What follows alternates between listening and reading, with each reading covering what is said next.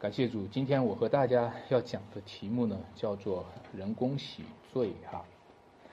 呃，我第一次听到一个词叫“洗脑”啊，这个词，我当时候以为这个词是个褒义词，我以为说洗脑也蛮好的嘛，把脑子里面胡思乱想给洗一洗，因为常常脑子里面终日思想的尽都是恶，这些乌七八糟的东西不应该洗一洗吗？洗干净了不挺好的吗？后来发现，大家把洗脑呢是当做贬义词来用的啊。啊，是的啊。后来就发现洗脑当做贬义词用的。我说怎么洗脑当做贬义词用呢？大概后来发现了，原来这是一种人工洗脑。人工洗脑呢，就是大家以为是一种人干净啊，其实这种叫干净不干净是人工的干净，还是一种假干净。所以洗了，你看的是洗的，洗了，其实洗的整整整齐齐的，都不是真实的。第一次我听到那个“洗钱”这个词的时候，我也觉得是褒义词啊。我说人的钱都是很脏的嘛，臭钱嘛都是。然后把这个钱要是洗一洗的话，这个钱不就是很干净的了吗？如果这些钱很干净了，洗一洗，那不就是更新了吗？那不是挺美好的吗？后来发现洗钱也是个贬义词啊，洗钱是个贬义词，原来洗钱也就是一个人工的洗钱。各位有没有读到今天这段经文里面是有洗钱的？有没有看得出来？有三十块钱，犹大卖主的三十块钱啊！犹大发现拿到这钱了，感觉这钱蛮脏的，我无流了无辜人的血，我有罪了。他发现自己的心里面挺脏的，拿着这钱。他就无无处拿，然后就跑到圣殿里面。圣殿不就是一个洗钱的好地方吗？然后圣殿里面或者说奉献了还是怎么样，这不就是好地方吗？我不知道大家奉献会不会是洗钱哈。所以呢，然后把钱呢就丢给祭司，说我卖无辜人的血有罪了。结果人家说你自己承担吧，他就把钱丢下来，丢下来祭司也不敢要，不敢要呢就把这个钱，他说这钱叫做血价。然后这钱就去买了一块田地，去埋葬外乡人。哎，这个时候发现没有，就变成慈善性质的啦。我们关心这个外乡人，我们关心那些穷困的、苦孤苦的、无家可归的那些那些人了。啊，这就是洗钱，好多的慈善都可能是在洗钱。不单是洗钱，今天还有一段人工洗罪的这个图图片，有没有发现比拉多啊？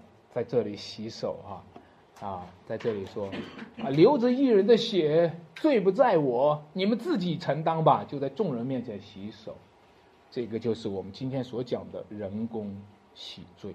这就是我们人总是想自己把自己给洗白，自己把自己给漂白。我们我们这种洗罪的方式呢，其实都是想着用自己的方式来洗干净自己，却错过了上帝借着耶稣洗干净我们。凡是洗钱的、洗脑的，还有人工洗罪的，最终都错失了那真正的上帝用他儿子耶稣基督所流的宝血洗干净我们，而且差之毫厘，变成了最邪恶的事情。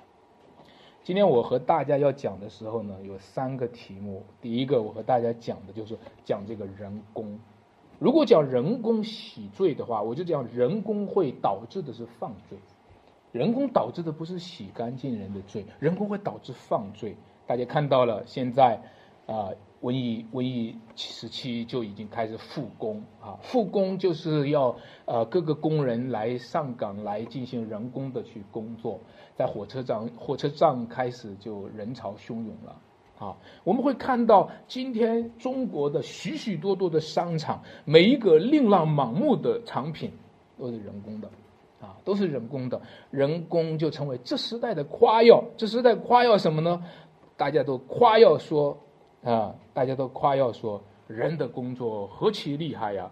人的工作能生产出一个个精密的产品来。如果这里面有科技的东西的话，大家就会把人工高举到神工的地步，啊，巧夺天工啊，就开始把人工高举到神工的地步，甚至觉得可以取代上帝的工作，取代上帝的创造、救赎。呃，当人类刚刚发现了人可以复制人的时候，有一个科学家就讲一句话，他说：“起初上帝创造人的时候，拿一条肋骨造了一个女人。你看，我们今天也做相似的事，我们拿一个基因就能够复制出人类来。各位，你看到吗？人类的的确确具有的人工，好像有许多潜在的能力，这从哪里来的？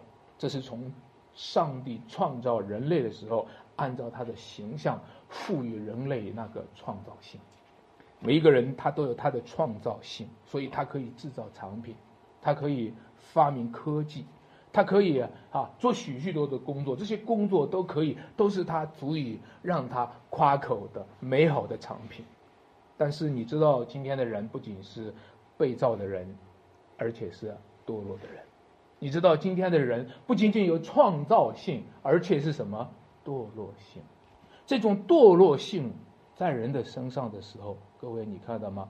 堕落的人的创造性，就是创造堕落的犯罪。堕落的人的创造性就是犯罪的事情。他的人工，你知道，你说一个小孩儿，你说一个大人哈，或者他工作的时候，他在哪个方面有创意呢？是在做那些有创造性的那些事情上有创意呢，还是在堕落性的事情上有创意呢？我小时候我就觉得我班里面有个同学，他犯罪的时候很有创意。如果哪个同学准备要坐的时候，他从后面把桌子椅椅子给抽掉，他就一下坐到地上了。他很有创意，啊，或者他把这个背上给他贴一个什么东西，就贴到他背上写上一些什么话。每个人都是在犯罪的事上充满了创造性。为什么？因为人心是偶像的加工厂，人心又是罪恶的加工厂。自从犯罪以后，自从亚当以来，自从堕落以来，我们看到人心都变得邪恶了。亲爱的弟兄姐妹们，亲爱的朋友们，你想一想，在我们身上是不是这个样子的呢？是不是我们的今天，我们发现我们做正事儿的时候没有多大的创意，但是我们却在离弃神的道路上、犯罪的事上有很多的创意呢？这就是今天很多的工厂其实成为了罪恶的加工厂，包括我们今天很多的工作，啊，一个一个的罪人，让我讲，殷勤的投入到罪的工厂里面。圣经讲一句话：罪的工价是什么？就是死。所有在罪的工厂里面，他们最后的产能产出来的回报，就是死，就是死，就是灭亡。所以我们看到这一段经文的时候，这一段经文里面，大家也在做人工的犯罪。你打开，你看到第一节的时候，在这个经文的啊第一节里面就讲到什么呢？说到了早晨，众祭司长和民间的长老，大家什么商议要致死耶稣。各位，你看到吗？这就叫谋杀。商议，什么叫商议呢？商议就叫谋杀，谋杀。如果人是误杀了人，这个不叫做什么罪，对吧？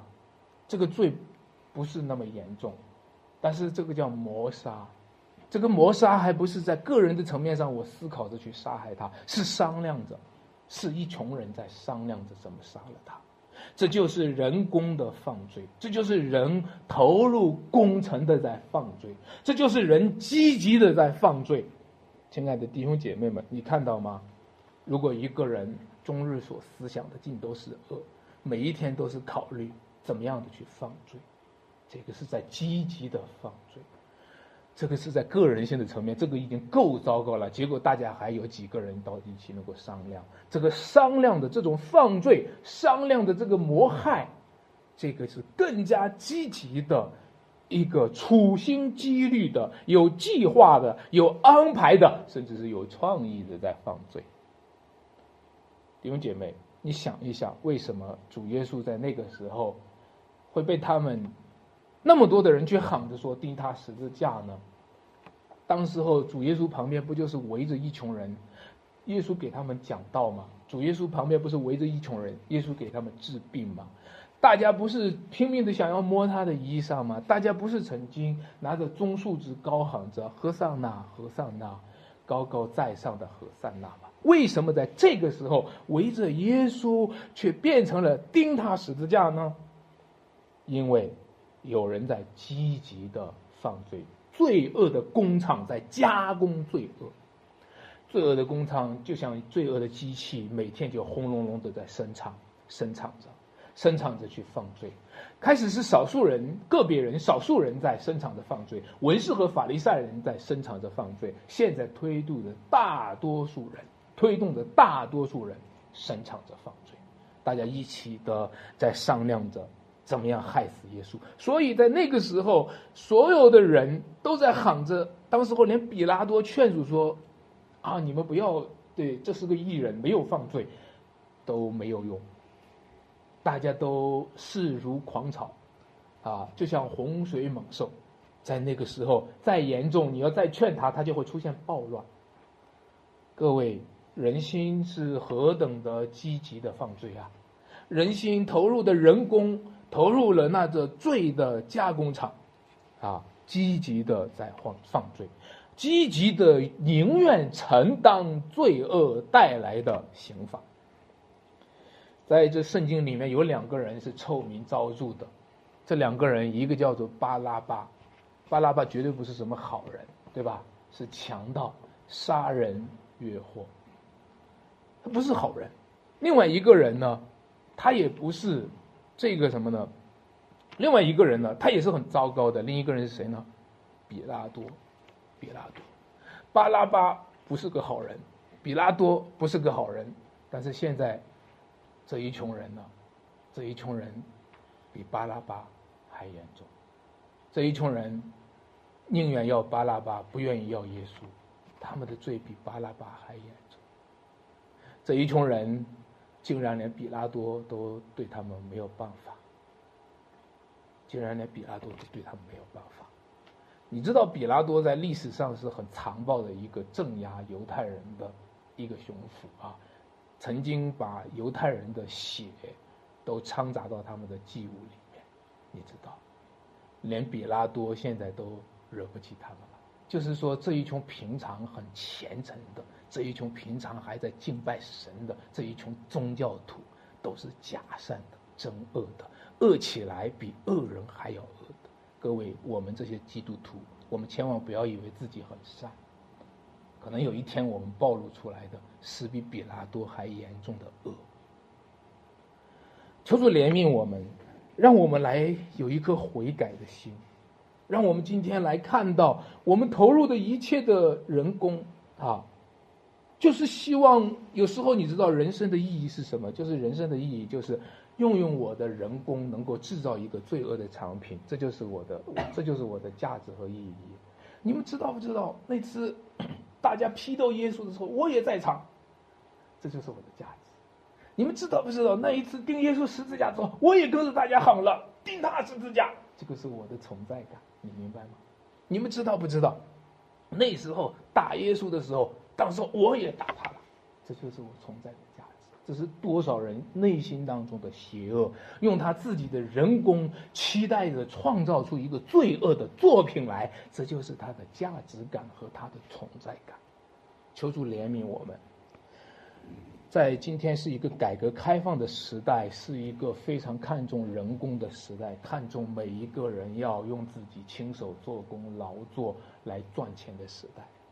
但是在改革开放的时候呢，其实，啊，那个赵小，哎，大家知道赵小弟兄有一篇文章哈，当当年当年也是非常有影响的，叫做《有教堂的市场经济和没有教堂的市场经济》。他在那个时候，他对比了中国和美国的这样的一个呃市场经济的时候，他说：“哎，在美国有很多的教堂，教堂对于市场经济的影响呢，其实。”是不可低估的，这也是他希望在中国带来了一个福音的文化的动员，希望有更多的人意识到，其实教会对于城市的祝福，对于国家的祝福，对于市场经济的祝福。但是呢，大家呃，对他在其中呢有一个什么呢？就是分析，这个分析就是什么呢？他分析了说，改革开放以后，市场经济呢。他让一个人不再懒惰，因为包场，因为以前的这个计划经济呢，人们都很懒惰。但是改革开放市场经济呢，让人就不再懒惰了。当他不再懒惰的时候呢，但是市场经济呢，只能叫人不懒惰，不能叫人不犯罪。因为它是刺激了人的贪心，刺激了人的贪欲，他就人就非常的想要什么呢？犯罪，他就非常的想要在这里能够去去去快快速的得到利益。那么结果呢？这两个东西呢组合到一起的时候，就变成了一个什么呢？改革开放以后就变成了什么呢？人们变得殷勤起来了，但是人们还在犯罪，就变成了殷勤的去犯罪。啊，我觉得他这句话真是分析的太好了。他对于中国的文化，对于这个市场经济线下的这个光景分析的太好了。每一个人在赚钱，努力的在赚钱，殷勤的在赚钱，结果呢，变成了殷勤的犯罪。很多人赚钱不在乎他自己赚的干净不干净，很多人赚钱不在乎他做的那个产业对于这个社会带来的贡献和价值和意义。很多人赚钱只是考虑我赚了钱就行，所以结果很多人在市场经济里面扮演的是那个犯罪的角色。亲爱的弟兄姐妹们，那如果我们讲的话，今天你要是做一个工作的话，你想做一个什么样的工作呢？人应该为谁工作呢？人应该为谁殷勤呢？圣经教导我们说，我们应该为主的缘故劳苦做工。我们知道我们的劳苦终究不是突然的。那些在主里面的人，他们的做工的果效将要随着他们，啊，他们是有福的。可是今天作为一个罪人，一个死在罪中的罪人，一个堕落的罪人，他只有一个能力，为罪而努力的做工。他的罪恶的机器轰隆隆的在生产，每一天只能加工出罪恶的产品来。而这个加工出罪恶的产品来，就带来两个结果：一个就是它落在劳苦愁烦。为什么亚当做工就是汗流满面，才得糊口呢？因为一个一个罪恶的工人只能加工罪恶的话，一定是加工愁苦；一个罪恶的工人只能加工罪恶的话，他只能让自己罪恶的机器每一天生产着犯罪。每一天生产的、说出来的话、做出来的事儿，都是犯罪的事儿。他加工的也一定是劳苦当中的。另外呢，更糟糕的是什么呢？他积极的加工那些犯罪的公共事件。我让你上个头条吧，啊，我我要在这个世界上，我我要让关注一下，报道我一下。大家刻意的去加工一个邪恶的事情，让这个网络上、网站上报道一下。这是多少变态的人的心里面，他们所产生的行动和作为呢？求主怜悯我们。如果我们的心里面开始想的就是在生产罪恶、加工罪恶，我们觉得这样才是体现自己的价值，我们就是一个死在罪中。没有重生，也没有悔改，最终会落入地狱的人。我们讲第二点，自救导致了自杀。如果我们今天讲说，为什么人工会犯罪呢？为什么人会积极的去投入犯罪？为什么呃比拉多会犯罪？为什么祭司长会犯罪？为什么犹太人会犯罪？会要把耶稣杀死、钉死在十字架上？他们不知道自己在犯罪吗？知道。为什么？原来一切人工犯罪的人都为自己预备了一套人工洗罪的模式。每一个人都可以人工犯罪，犯完了以后自己洗一洗，然后就干净了，放心了，轻松了，自由了，方便他下一次再去犯罪。每一个人，你知道吗？对比起那个人工犯罪来说，人工洗罪是更邪恶的事情。人工自己给自己安慰，自己给自己麻痹，自己去消除自己的罪恶感，那个是更邪恶的事情。如果我们不是靠着耶稣基督洗净我们的罪，而是靠着自己洗净我们的罪，我们是更邪恶的。在这里，我们看到大祭司，你说大祭司是做什么事情的？大祭司主主要的工作是做什么的呢？就是给大家赎罪，对不对？大祭司主要的工作就是给大家赎罪。哪个人犯了罪了，大祭司就来，你牵一头牛过来献了祭，哈，牵一只羊过来献了祭，他就是给人赎罪的。所以大大祭司慢慢的把这一套赎罪的系统，已经变成了一个人工洗罪的系统。你知道吗？每一个人放了罪，哦，过来，好，忏悔，忏悔，祷告，祷告，啊，大祭司可能会对他自己也是这样子。大祭司献祭之前，先要给自己献祭的，啊，所以我们这些传道人也是这样子的，对吧？我们需要先给自己的罪，啊，为自己的罪去祷告。那么这样的话呢，你看到大祭司来把他自己的。一次一次的祷告，一次一次的献祭，慢慢被程式化的时候，就变成了人工洗罪的套路。啊，或者我今天奉献一些钱，我就心安理得了。啊，或者我做一个好事，在教会里面有个活儿要干的，好，我今天做了个干了个活儿，哎，我也心安理得了。或者说，听说教会要传福音了，我也参与一下传福音，你看，也心安理得了。我们的这一切人工洗罪的方式。成为了很多基督徒，啊，开始不知不觉落进去的一个宗教性的自我慰藉，或者叫做精神寄托，或者叫做自我安慰。所有的宗教，大部分的宗教扮演了这样的一个角色。那你说我可不是这样子的，我们是非常认真的在祷告。我们说我我我可是非常恳切的在祷告。我祷告的时候。真是啊，一条一条的罪都写出来，啊，一条一条的罪都认出来，啊，前两天就提到一位姐妹就提到了，就说祷告的时候生怕漏掉了一条罪，从小时候到现在一条一条的罪项，小时候几岁的到几岁的，生怕漏掉了一条罪，完了发现还是有忘掉的，啊，那么这样的话，你说是不是会发现我们有认不完的罪，是不是？我我先不说你这个认罪够不够深刻，我也不处理你那个。我觉得你这个认罪呢，还是倾向于在罪行上，而没有倾向于在罪性上，没有倾向于那个罪恶的加工厂。我不，但是我不讲这个了。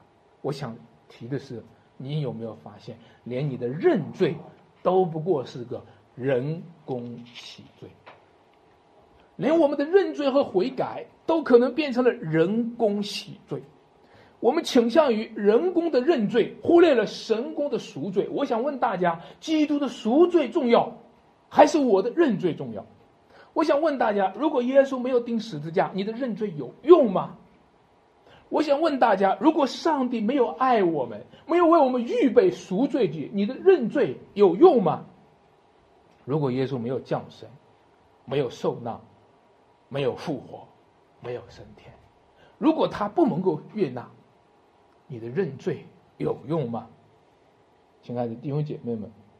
我们今天要看到，只有耶稣基督的宝血洗净我们，才让我们有机会在他面前认罪悔改。不是靠我们的认罪悔改这个行动作为功劳，作为人工洗罪的城市，而是说，上帝的儿子已经为我们赦免我们、救赎我们，上帝已经为我们预备了。赦罪的道，悔改的道，我们今天借着悔改和认罪与这个救恩相连。求主帮助我们。我们接下来看这个大祭司祭这个赎罪，再看看比拉多吧。啊，比拉多，你看到洗手的这个程序也是有一个程式，这个这个这个仪式感的，对不对啊？我想也是一个一个庄重的，可能当时候也是现场有一点一定的仪式感的。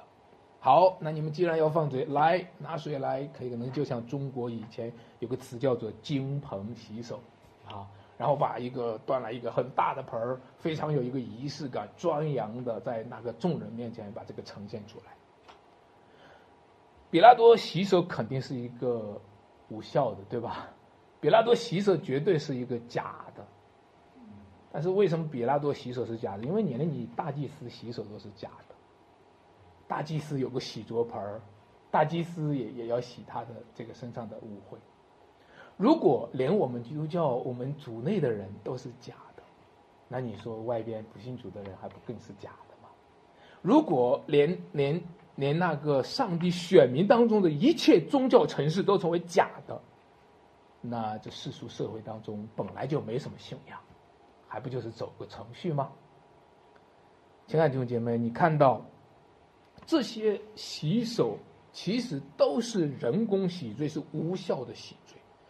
我们说在中国金盆洗手的时候，他们是这么描述的：啊，杀孽太重，啊，在江湖上混得太久，啊，这个罪孽深重，所以放下屠刀啊，这佛教讲的立地成佛。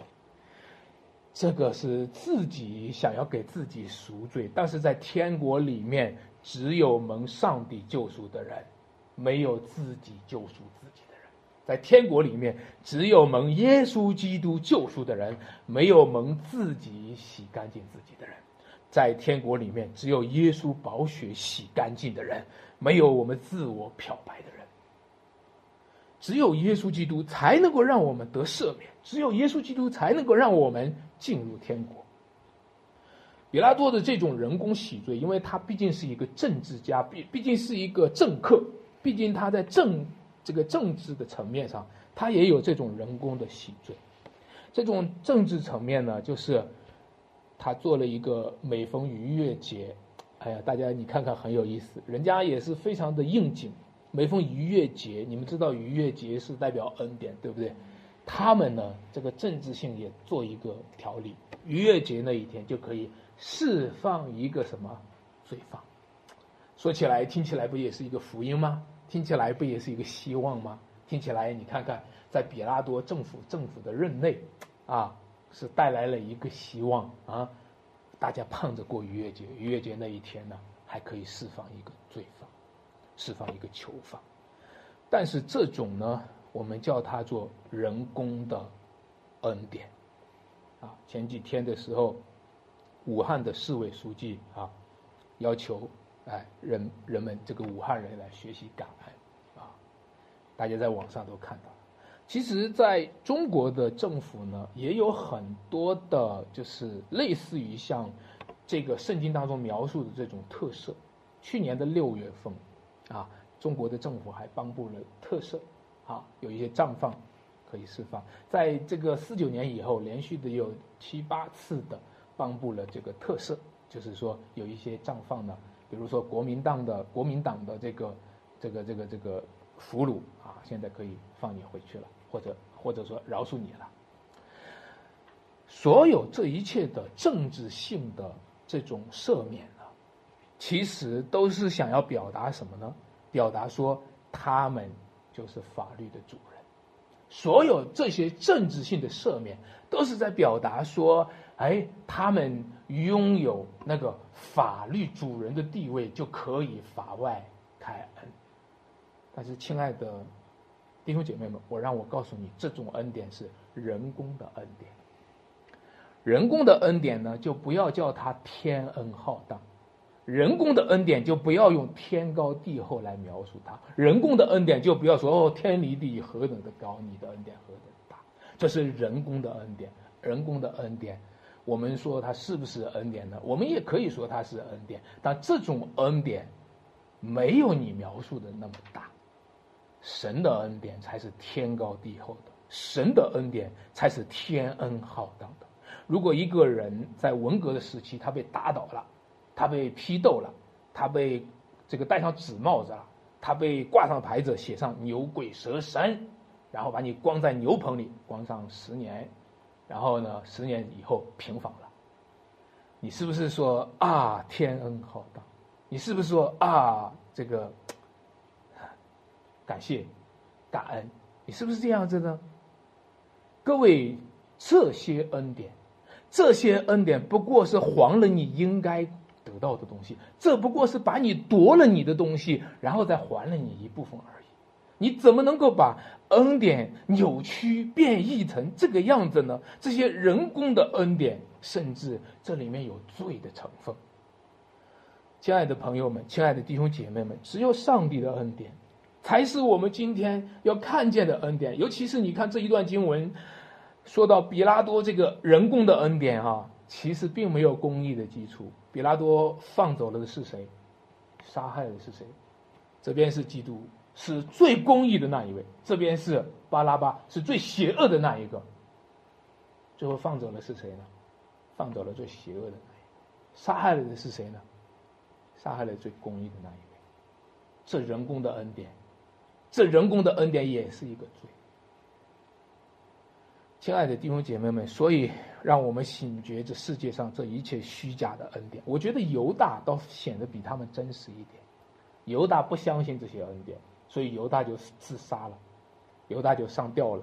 犹大不相信恩典，啊，在这个世界上，你想一想，在这个世界上，我我看到这个世界上有很多的人，其实也是不相信恩典，充满了绝望。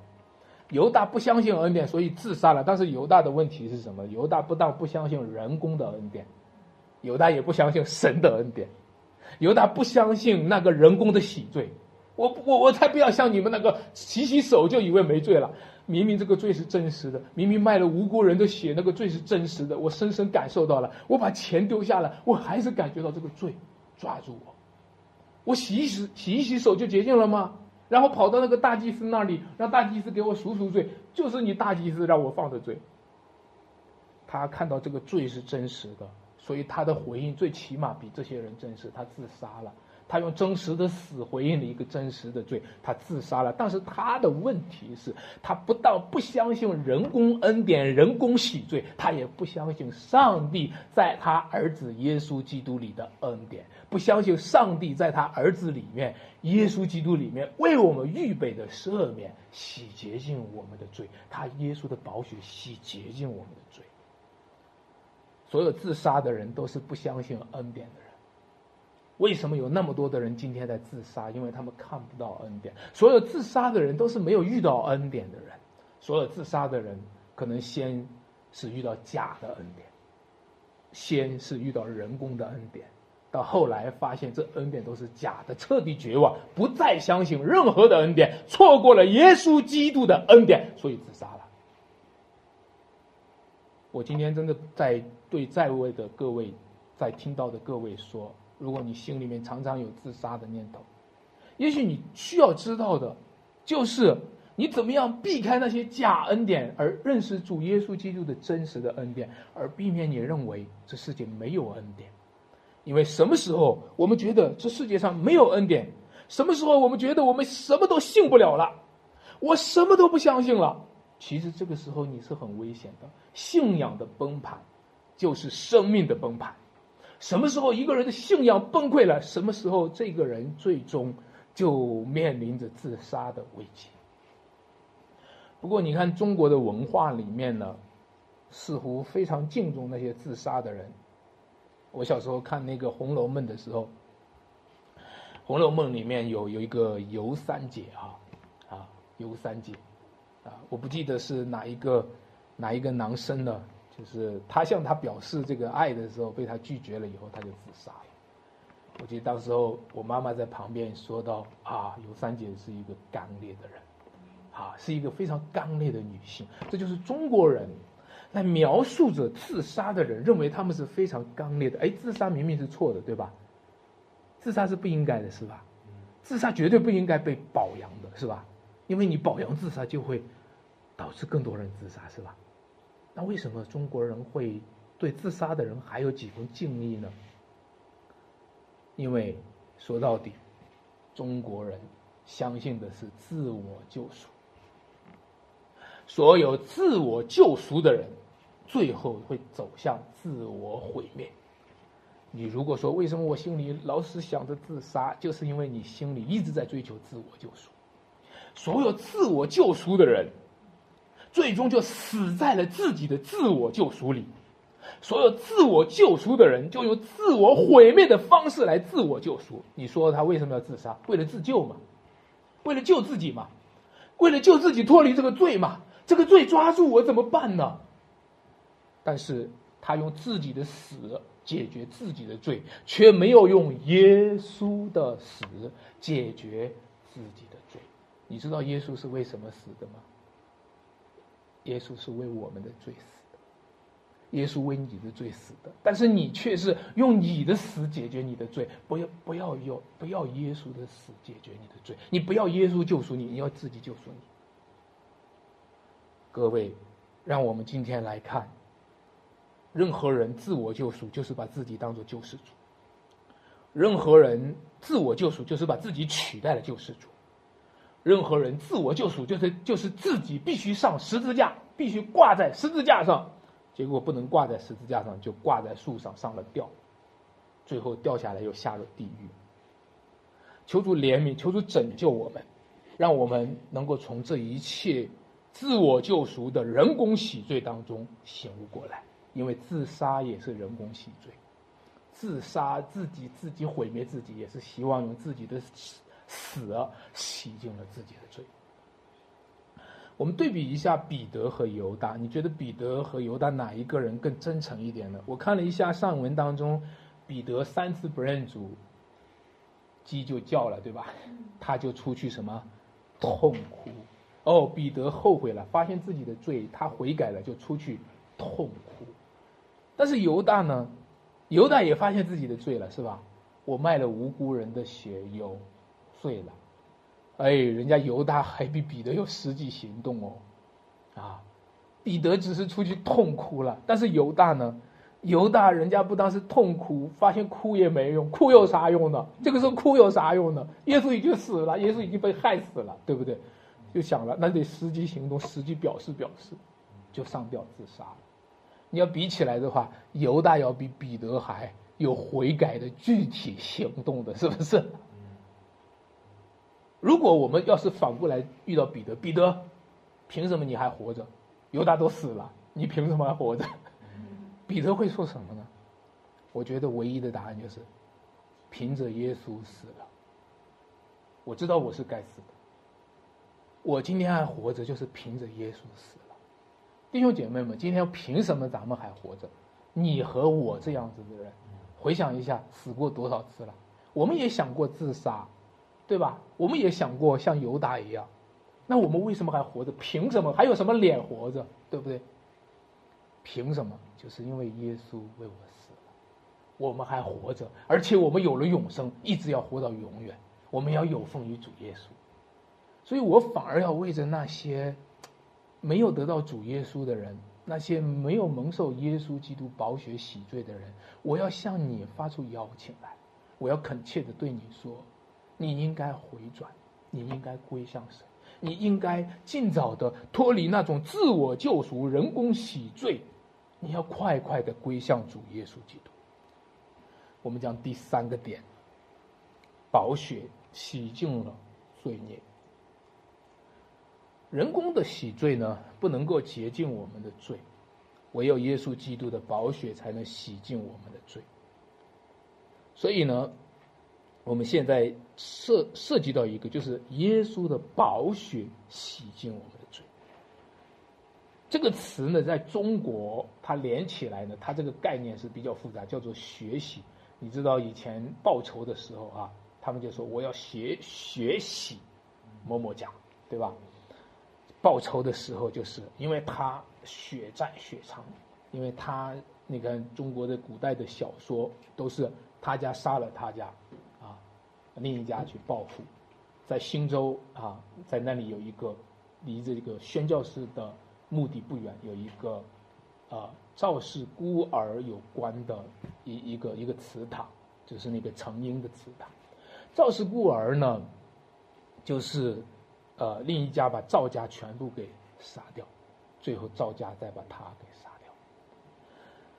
各位，你看到这就是冤冤相报，啊，这就是血债血偿，冤冤相报。圣经当中的血洗是不是这个概念呢？用血洗净我们的罪，是不是这个概念呢？好像圣经当中也讲了要用血洗这个大地。圣经也讲了，比如说在以赛亚书的六十三章和启示录的十九章，都曾经讲到了上帝他穿着见了血的衣服。为什么上帝穿着见了血的衣服呢？因为这幕后的世代就是上帝报仇的人。你看到这个世界上灾难在频繁的发作，你看到这个世界上圣经预言说将要有饥荒、地震，还有什么瘟疫，国要攻打国，民要攻打民。你看到主耶稣再来的时候，天使都要震动，在那个时候不知道要死多少人，而且在启示录当中描述说，启示录当中十四章二十节那里描述说，上帝说要他要用脚踹酒炸。当他酒榨出来，大家知道以前的葡萄哈，要是念葡萄酒的时候，就要踹酒榨，用脚去踩，踩下去，葡萄汁就流出来了。那个葡萄汁就像血一样，是不是？他就说，当上帝用脚踹酒榨的时候，那葡萄汁流出来，那个血啊，就是代表末火世代要死很多的人。那流血血血要流多远呢？高到马的绝黄，流到六百里。那是死多少人？我们不知道。今天知道现在，我们也不知道中国的瘟疫究竟死了多少人，这个数字是不是真实的？亲爱的弟兄姐妹们，但是这不是上帝的真实的心意。上帝真实的心意不是说血淋淋的事实发生在我们身上，上帝真实的心意是让血淋淋的事实发生在他儿子耶稣的身上。因为血淋淋的事实发生在你身上、我身上、这个世界身上，这个世界都担当不起，我们都担当不起。但是这个血淋淋的事实发生在耶稣身上，耶稣基督他当得起，他当得起，他顶天立地，他当得起，他当得起死，他当得起复活。亲爱的弟兄姐妹们，罪人流血再多，也没有办法洗净这个世界。这世界上就是死多少人，这个世界上还是肮脏的。这世界上就算是瘟疫死多少人，地震死多少人，这个世界还是肮脏的。但是这个世界上死过一位耶稣基督，这个世界将要变成干净的。亲爱的弟兄姐妹，唯有耶稣的血能够洗净这个世界，唯有耶稣的血能够洗净我们的罪。但是问题是，问题是耶稣的血对于我们是什么概念？各位，你看祭司长犹太人。耶稣的血对他们是什么概念？当时候，他们捡起这个犹大丢下钱，他们捡起来，这是血价，不能拿，不能拿，看到吗？因为这上面有耶稣的血，不能拿。你看犹大拿起这个钱来，不能拿，这是血价，丢下来。祭司长捡起来，不能拿，这是血价，赶快买一块地，那个是血田。长外乡人，人们都不像我，不要葬在那个地方。大家对耶稣的血是什么概念？耶稣的血那么可怕吗？为什么耶稣的血要洗净这个世界，洗净人的灵魂？耶稣的血对于祭司长却是那么可怕。为什么耶稣的血要洗净一个一个的罪人的罪？但是耶稣的血对于他们，却不是洗净他的罪，是追讨他的罪。弟兄姐妹们。我真的想问，主耶稣的血对于你究竟是什么？主耶稣的血对于你究竟是洗干净净你的宝血呢？洗干净你灵魂的宝血，还是这个罪会追讨？这个血是追讨着你呢？这个血就是你的罪债呢。耶稣的死是不是这个世界的罪债？这个世界把他杀了。耶稣的死是不是这个世界的审判？因为这个世界把他给害。耶稣的死是不是让这个世界更加配得瘟疫、地震呢？因为人把神的儿子都杀了。你看看这段经文，大家在描述都是想：我可不要沾上这个血。比拉多洗手，洗的时候，哦，我这与这个血没份儿啊！比拉多洗手，你们自己承担吧啊！那他们回答什么？他们说：他的血。归到我们和我们子孙身上，这这太讽刺了，你知道吗？耶稣的血真的想归到你和你的子孙身上，就是为了洗净你和洗净你的子孙。耶稣耶稣的血真的想归到你身上，是洗干净你。耶稣的血真的想归到我们身上，洗干净我们。但是问题是说，在这里他表达的是另一个意思：我们的他的血归到我我们和我们子孙身上。意思就是说，我们愿意担当这个报应。亲爱的弟兄姐妹，为什么他们可以这么讲？为什么他们敢这么讲呢？他们可能杀人杀惯了吧？他们觉得杀人就像碾死一只蚂蚁。现在耶稣也是这个样子嘛，就是碾死一只蚂蚁。如果碾死一只蚂蚁的话，我想我们小时候我们都 玩过这个游戏哈，碾死一个蚂蚁，蚂蚁里面都没有血，是吧？蚂蚁也流不出血来，蚂蚁的生命如此的卑微，卑微的连一滴血都没有。蚂蚁的生命卑微的，不会牵动任何人的心痛，啊，不会。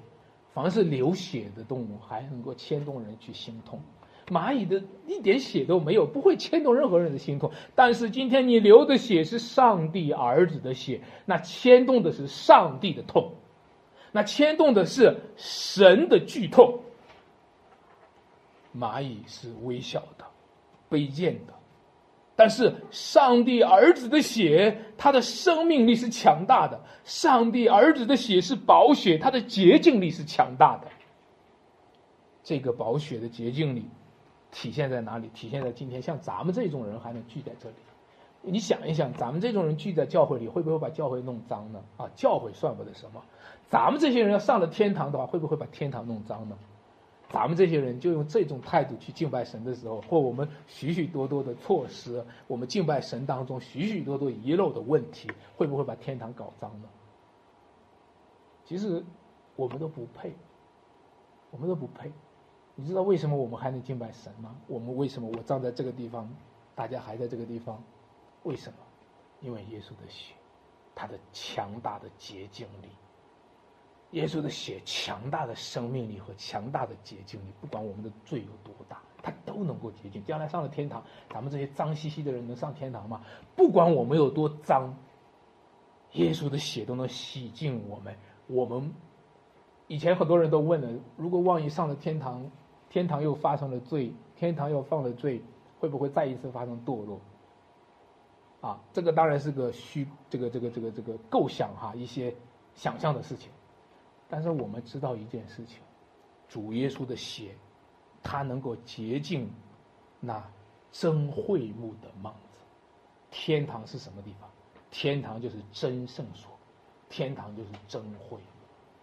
如果大祭司拿着牛羊的血能够洁净地上的幔子的话，天堂那个幔子，天堂的器具，都是耶稣所流的血亲自洁净的。将来我们上到天堂的时候。主耶稣都给都给我给我们洗干净，都给我们洗干净。所以感谢神，无论无论是我们现在的服饰，还是将来的服饰，虽有瑕疵，主都能为我们洁净。这样的话，你和我就不要轻看耶稣的宝血，不要把成圣之约的血当作平常，免得我们践踏神的儿子，把他重钉十字架。不要亵慢了施恩的圣灵，错失了永恒的福音。那领受主救恩的人有福了。我们认罪悔改，主耶稣的血将要洗净我们一切的罪。救赎是神的工程，救赎不是人的工程；洗罪是神的工程，洗罪不是人的工程。人工无法洗罪，只有神的工程在耶稣基督里面把我们洗干净了。但问题是，问题是，直到现在，你和我每一天都在自我漂白、自我辩护、自我漂白，不断的替自己辩护，每一天都想着自我洗罪，把自己洗干净。别人指控我们的时候，就想办法赶快的怎么样把自己洗白了。我们都在错过了，因此而错过了耶稣的宝血。主的道路说：“你认罪吧，悔改吧，承认我们自己是误会，承认吧。其实我们都是糟糕的，我们其实没那么好。我们越发自我辩护，越无奉于耶稣的洗罪；我们越发自我漂白，自我想洗干净，越无奉于耶稣洗干净我们。承认我们是罪人，认罪悔改，主耶稣基督的血将要洁净我们。”这是神在基督里面所做的一个伟大的工程，这样的话，你和我，在未来的有盼望，在今天有平安，我们会日日更新，我们的生命会越来越活出神的形象，越来越像主耶稣基督的样式。我们一起来祷告，天父，我们感谢你在你的面前。我们把自己交托在你的手中，恳求主耶稣基督将我们身上的罪都洗干净，求主耶稣基督将我们身上的败坏洗干净，求主除掉我们那种人工洗罪、自我救赎、自我辩护，每一天都想漂白自己。其实我们是糟糕的，我们比想象的糟糕。世界上哪个人犯了那种罪？就是我们的罪。是个世界上哪个人犯了奸淫，哪个人犯了污秽，哪个人杀了人，那就是我们的罪。只是我们没放出来。其实我们心里面就是那么脏，就是那么黑，就是那么坏。求你洗干净我们，耶稣啊，你钉在十字架上，你被杀害了，神的儿子啊，你在十字架上被杀害了。这个世界给了你那么多的鞭伤，给了你那么多的刑罚，不，只是上帝在基督里面为我们预备的赎罪祭、挽回祭。我们要充满感恩，主啊，谢谢你把这福音带给这个世界，我们真是为此感谢你，为此赞美你。求主赐福给我们，祝福我们余下的时间。祷告，奉主耶稣基督名，阿门。